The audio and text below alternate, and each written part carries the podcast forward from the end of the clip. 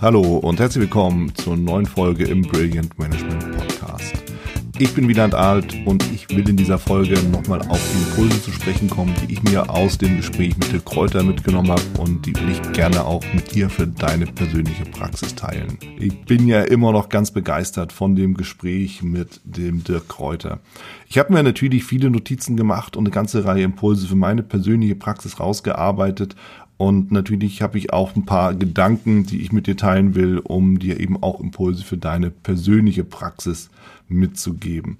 Was ich schon mal ganz spannend fand, war so die Aussage von Dirk, dass er einfach tatsächlich erst vor jetzt drei, dreieinhalb Jahren, also 2016, überhaupt richtig begonnen hat, auf die, aufs Gaspedal zu treten, über Social Media, Unternehmen schon auch Online-Marketing, sich bekannt und auch groß zu machen, was natürlich für uns auch wiederum sehr, sehr wichtig ist. Denn es bedeutet, Sichtbarkeit zu erlangen, heißt ja auch, ähm, sich zu überlegen, über welche Kanäle kann ich dabei gehen? Und machen wir uns nichts vor, Social Media und auch grundsätzlich Online-Marketing kann man von halten, wie man will, aber es führt kein Weg dran vorbei, um eben wirklich erfolgreich zu werden. Denn, wie gesagt, Europas erfolgreichster Verkaufstrainer wird man eben nicht, wenn man sich halt in seinem Hinterzimmer versteckt und einfach nur seinen Schreibtisch anstarrt. Das ist im Endeffekt eine der größten Punkte. Und die Frage ist natürlich, wenn es jetzt um Führung, Management oder auch Unternehmertum geht, was kannst du machen, um eben deine Sichtbarkeit zu erhöhen? Und da hatten wir ja ganz am Schluss noch rausgearbeitet, dass natürlich ähm, ist die günstigste Variante, um Werbung zu machen, für sich selber auch Werbung zu machen. Das ist natürlich aber auch die effektivste Variante, weil mit Online-Marketing lässt sich die Zielgruppe ganz, ganz, ganz gezielt eben auf den Punkt ansprechen. Mit relativ geringen Streuverlusten. Ne? Ganz im Gegenteil zu einem Plakat beispielsweise. So, was heißt das für dich als, als Führungskraft beispielsweise? Natürlich kannst auch du Social Media für dich nutzen, um zum Beispiel irgendwie ja, coole Zeiten mit deinem Team oder spezielle Meilensteine auch mal zu kommunizieren, um eben auch der Welt zu zeigen, bei dir läuft's, bei dir funktioniert's, bei dir macht es Spaß zu arbeiten, um eben auch dann wiederum potenzielle gute neue Mitarbeiter anzuziehen und die anderen eben auch zu bestätigen, dass es richtig ist, genau bei dir im Team zu sein. Wenn du jetzt Unternehmer bist, müssen wir das nicht weiter vertiefen, dann ergibt sich das von selbst. Selbst wenn du jetzt beispielsweise auf der Suche nach einem neuen Job bist, nach einer neuen Position bist, warum dann nicht auch?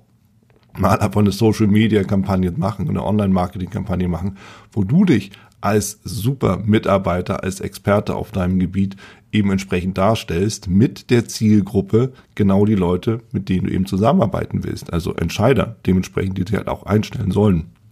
Denn nichts anderes machen Unternehmer ja auch. Und dann bist du praktisch der Unternehmer im Unternehmen. Also von daher einfach nochmal ein spannender Gedanke, sich auch klar zu machen, welche Möglichkeiten da in Social Media, aber auch in Online-Marketing selbst liegen. Und da nehme ich nochmal den Punkt auf, auch Social Media auf Mitarbeiterseite. Und ähm, das ist ja etwas, wo sich ja viele Unternehmen schwer tun. Wie gehen wir damit um, wenn Mitarbeiter immer wieder auch mal auf dem Telefon Facebook checken oder mal eine WhatsApp schreiben und all diese Sachen.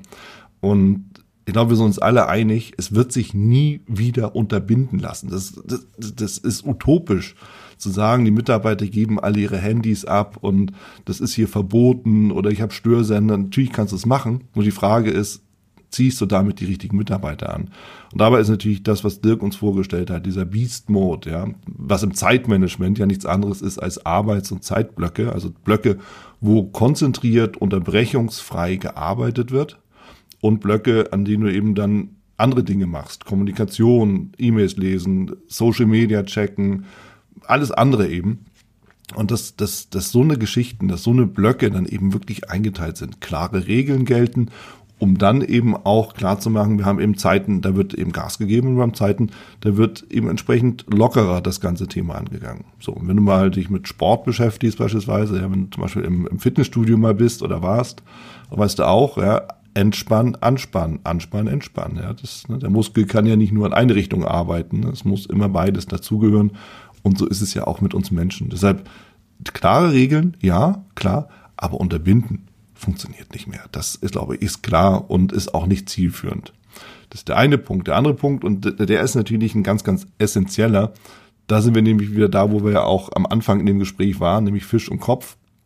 Ja, zum einen, wenn ich Mitarbeiter habe, die permanent irgendwie nur am Rumdaddeln sind, sich aber nicht auf die Arbeit konzentrieren, ist natürlich die Frage, inwieweit arbeiten die überhaupt eigenverantwortlich? Zum einen, inwieweit nehmen sie auch die Aufgabe ernst? Zum anderen, welches Selbstverständnis haben die auch zur Arbeit?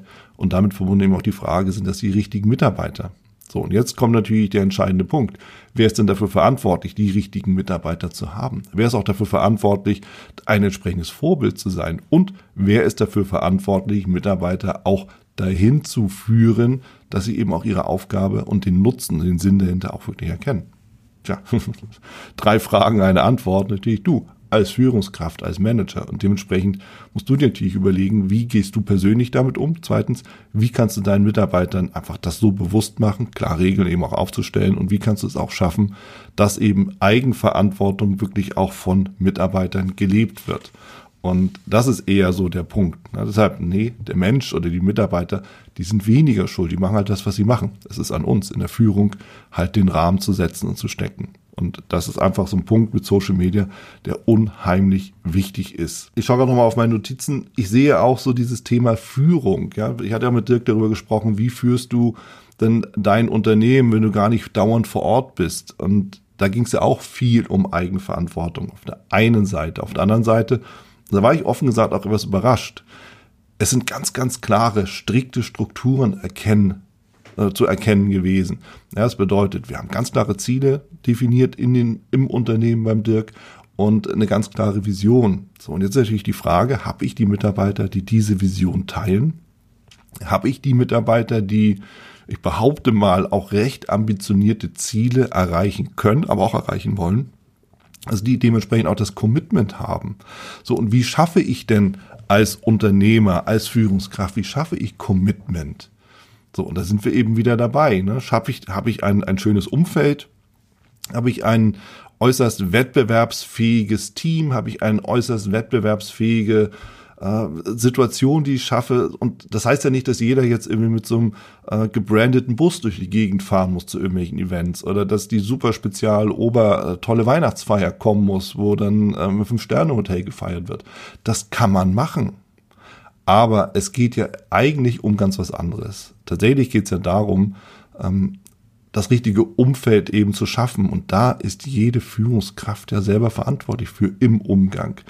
Und ich hatte ja auch, auch mit Dirk darüber gesprochen. Er hat es, ich sag so eine Worte ja nicht, ne, schon gar nicht im Podcast, aber er sprach, und ich zitiere, von Arschlöchern. So, und das ist eben so die Frage. Ich kann natürlich noch so ein, ein cooles Umfeld schaffen, wenn ich von den entsprechenden Arschlöchern umgeben bin, dann werde ich mich als Mitarbeiter nicht wohlfühlen. So, und damit hängt es wieder an der Führungskraft. Umfeld hin oder her.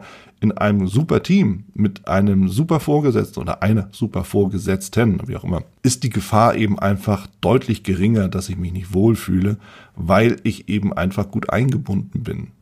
So, wenn dann natürlich noch die anderen Dinge dazukommen, das heißt, coole Weihnachtsfeier, super Outfits, irgendwie eine geile Umgebung, ein tolles Büro, eine Getränke-Flatrate, ein entspannter, relaxter Umgang miteinander, eine Dudes-Kultur, also alles das, was Menschen irgendwie vielleicht auch Spaß macht oder, oder gerade jüngere Menschen besonders viel Spaß macht, wenn wir all das bieten und dazu noch irgendwie ein cooles Team sind, gute Leute sind, eine gute Führung haben, motivierend auch einwirken, Freiräume geben, Feedback geben, also kurz um all das, worum es in der guten Führung ja auch geht. Ja, was meinst du, was bedeutet das dann für deine Mitarbeiter? Was bedeutet es dann auch für dein Employer Branding? Ja, also die, nicht nur die Werbung für ein Produkt, sondern auch die Werbung für ein Unternehmen. Und ich gehe noch mal weiter ja auch die Werbung für dich als Führungskraft, als Manager, als Unternehmer. Weil am Ende verkaufen wir uns doch immer selbst an die anderen, also an die Mitarbeiter. So. Und da finde ich, haben wir einen ganz, ganz wesentlichen, wichtigen Punkt auch rausgearbeitet in dem Gespräch, dass, dass natürlich wir auch einen großen Einfluss haben darüber, wie wir uns den Mitarbeitern, den Menschen gegenüber verhalten. Und ähm, damit haben wir einen großen Einfluss, was die über uns erzählen, womit wir wiederum einen großen Einfluss haben, ob Menschen aus deren sozialen Umfeld halt auch auf uns zukommen, weil sie bei uns arbeiten wollen oder ob sie schreiend davonlaufen. Und das sind so Dinge, darüber müssen wir uns eben auch bewusst sein, dass sowas eben auch einen ganz, ganz wesentlichen Einflussfaktor auf die Zukunft eines Unternehmens hat. Ein weiterer Faktor oder ein weiterer Punkt, den ich ja mit Dirk besprochen habe, war auf der einen Seite Thema Remote Working. Und das fand ich einen spannenden Punkt, weil viele sagen ja eigentlich, ja, Mensch, das ist irgendwie eine ganz neue und eine wichtige Sache, wir müssten das mit anbieten. Und ich zitiere, Sinn eines Unternehmens ist, dass Menschen sich zusammenschließen sollen. Und das fand ich nochmal eine Aussage, wo ich sage, wo ich denke, ja, da hat er auch recht, das stimmt. Natürlich tun sie sich zusammen, tauschen sich aus, der Mensch ist ja ein soziales Wesen. Wenn ich jetzt dann remote arbeite im Homeoffice, also im Heimbüro, ne, von unterwegs, dann gehöre ich zwar dazu, aber irgendwie auch nicht. Ja, das ist so wie früher in der Schule, die Raucherecke oder so. Ja. Da gehört man halt dann dazu. Und da gab es oft genug Leute, die eben nicht rauchten, aber trotzdem dann da rumstanden, weil das eben einfach the place to be war. Ja, und wenn ich dann völlig raus bin, natürlich geht das rein technisch, aber da fehlt irgendwo was. Von daher ist das durchaus ein Gedanke, der es wert ist, mal auch weiter gedacht zu werden. Ob das jetzt richtig oder falsch ist, muss ja jedes Unternehmen und auch jede Abteilung, ne, jede Führungskraft auch selbst damit entscheiden. Aber es ist eben ein Aspekt, der damit reinfließt. Wichtig und spannend fand ich auch den Aspekt der Fehlerkultur. Und da gehören natürlich auch mehrere Dinge betrachtet. Zum einen, und auch das fand ich nochmal einen wichtigen Punkt, äh, was Dirk da rausgearbeitet hat, das Stichwort Gewissenhaftigkeit. Bitte machen wir uns nichts vor. Wir machen alle immer Fehler. Ich habe jetzt wahrscheinlich auch schon Fehler gemacht hier in den elf Minuten, die schon so läuft. Ne? Das gehört einfach dazu. Wir machen Fehler dauernd, immer, ständig. Aber im Regelfall sind die eben nicht so gravierend, dass sie uns Kopf und Kragen kosten. Das gilt aber auch für unsere Mitarbeiter. Der Punkt ist, unter welcher Voraussetzung werden Fehler gemacht. So, und da haben wir dieses Stichwort, und es gefällt mir wirklich gut.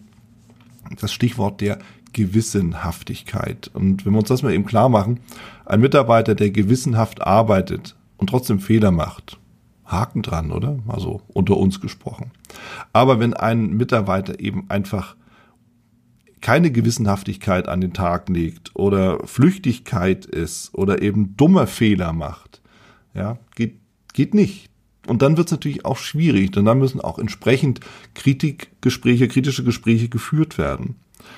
Und ich fand es auch spannend, wenn er sagt, im Regelfall oft genug werden eben so richtig die dicken, dollen Dinger auch eher entschuldigt als halt diese Dinge aus Flüchtigkeit, weil Flüchtigkeit und dumme Fehler lassen sich oft vermeiden, ja, weil das eben Unachtsamkeiten sind. Oft genug ist es bei den dicken Dingern so, ja, man probiert irgendwas aus und es klappt eben einfach nicht. Und das bedeutet, ja, ne, das mag mal eine Fehlinvestition sein, nur wenn man es nicht ausprobiert, wird man auch nicht wissen, ob es klappt oder ob es eben nicht klappt. Bemerkenswert fand ich allerdings auch mit der einen Mitarbeiterin, von der er da gesprochen hatte, wo die Veranstaltungsabsage eben einfach wirklich einen, ähm, schon einen teuren Effekt nach sich gezogen hat oder eben die Nichtabsage.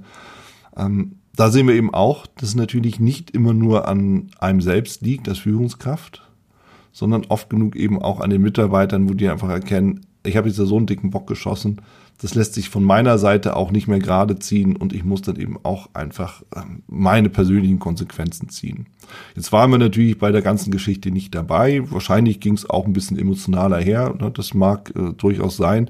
Nichtsdestotrotz, ähm, es gehören ja beide Seiten dann dazu, eben auch im Umgang mit den Fehlern.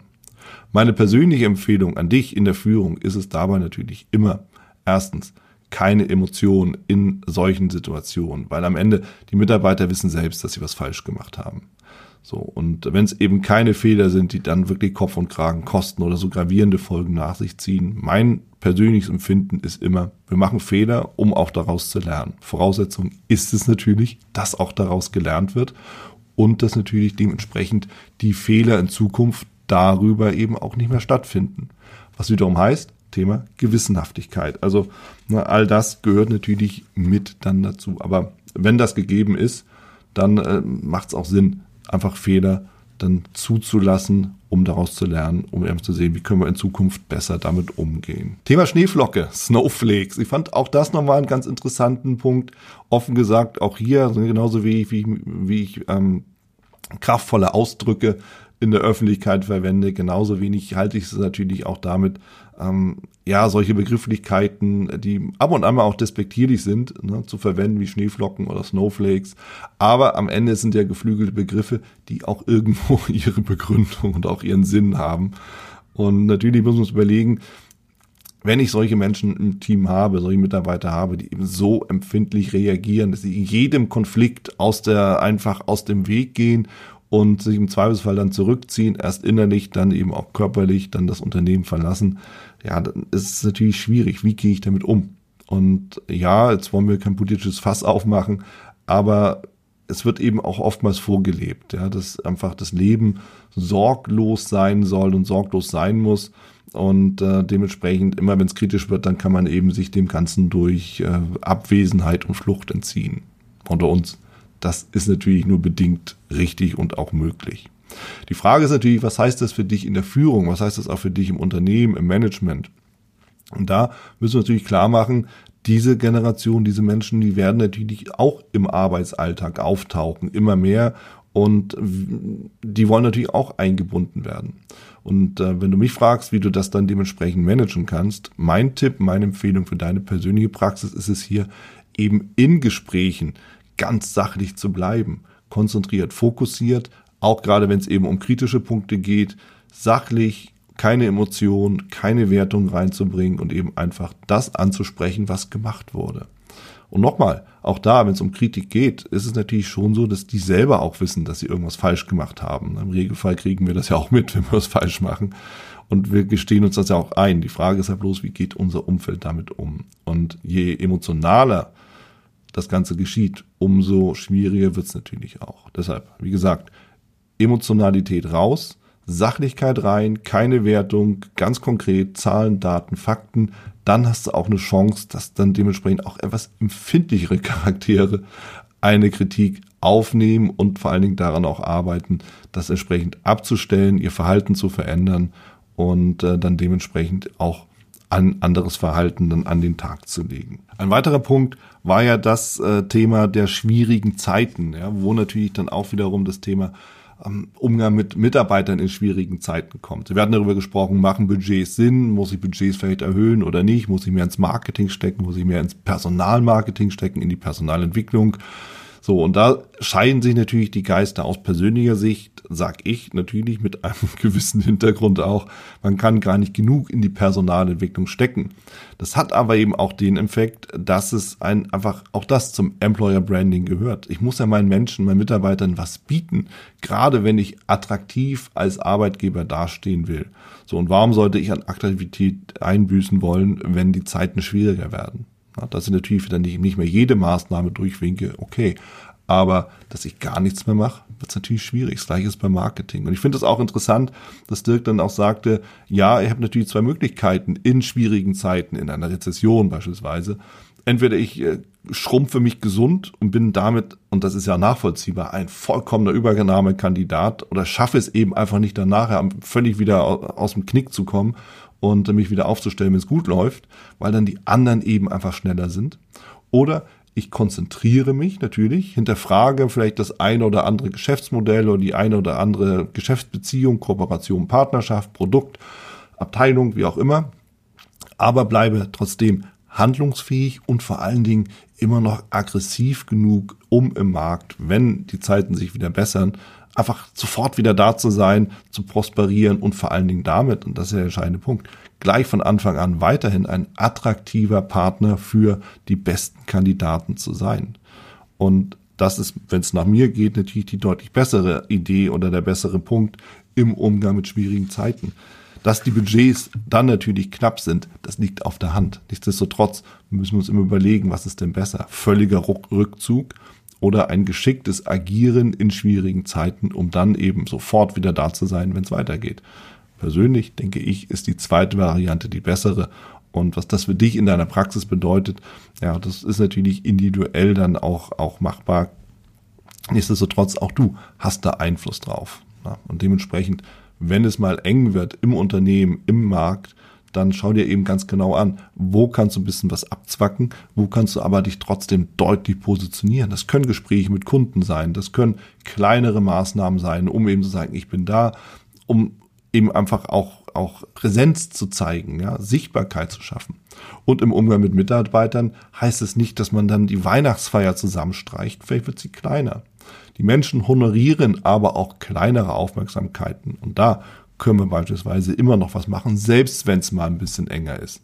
Dann ist es vielleicht nicht das zehntägige Training auf Mallorca, sondern dann ist es vielleicht das fünftägige Training im Haus. Aber es wird was geboten. So, und darüber kannst du natürlich immer auch mal nachdenken. Das war's auch schon hier mit dieser Folge im Brilliant Management Podcast.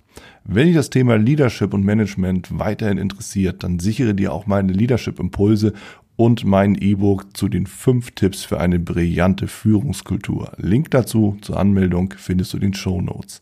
Wer dich unterstützen kann rund um das Thema Leadership und Management, dann komm gerne mit deiner Anfrage auf mich zu. Die Adresse findest du ebenfalls in den Show Notes oder unter www.brillegers.com.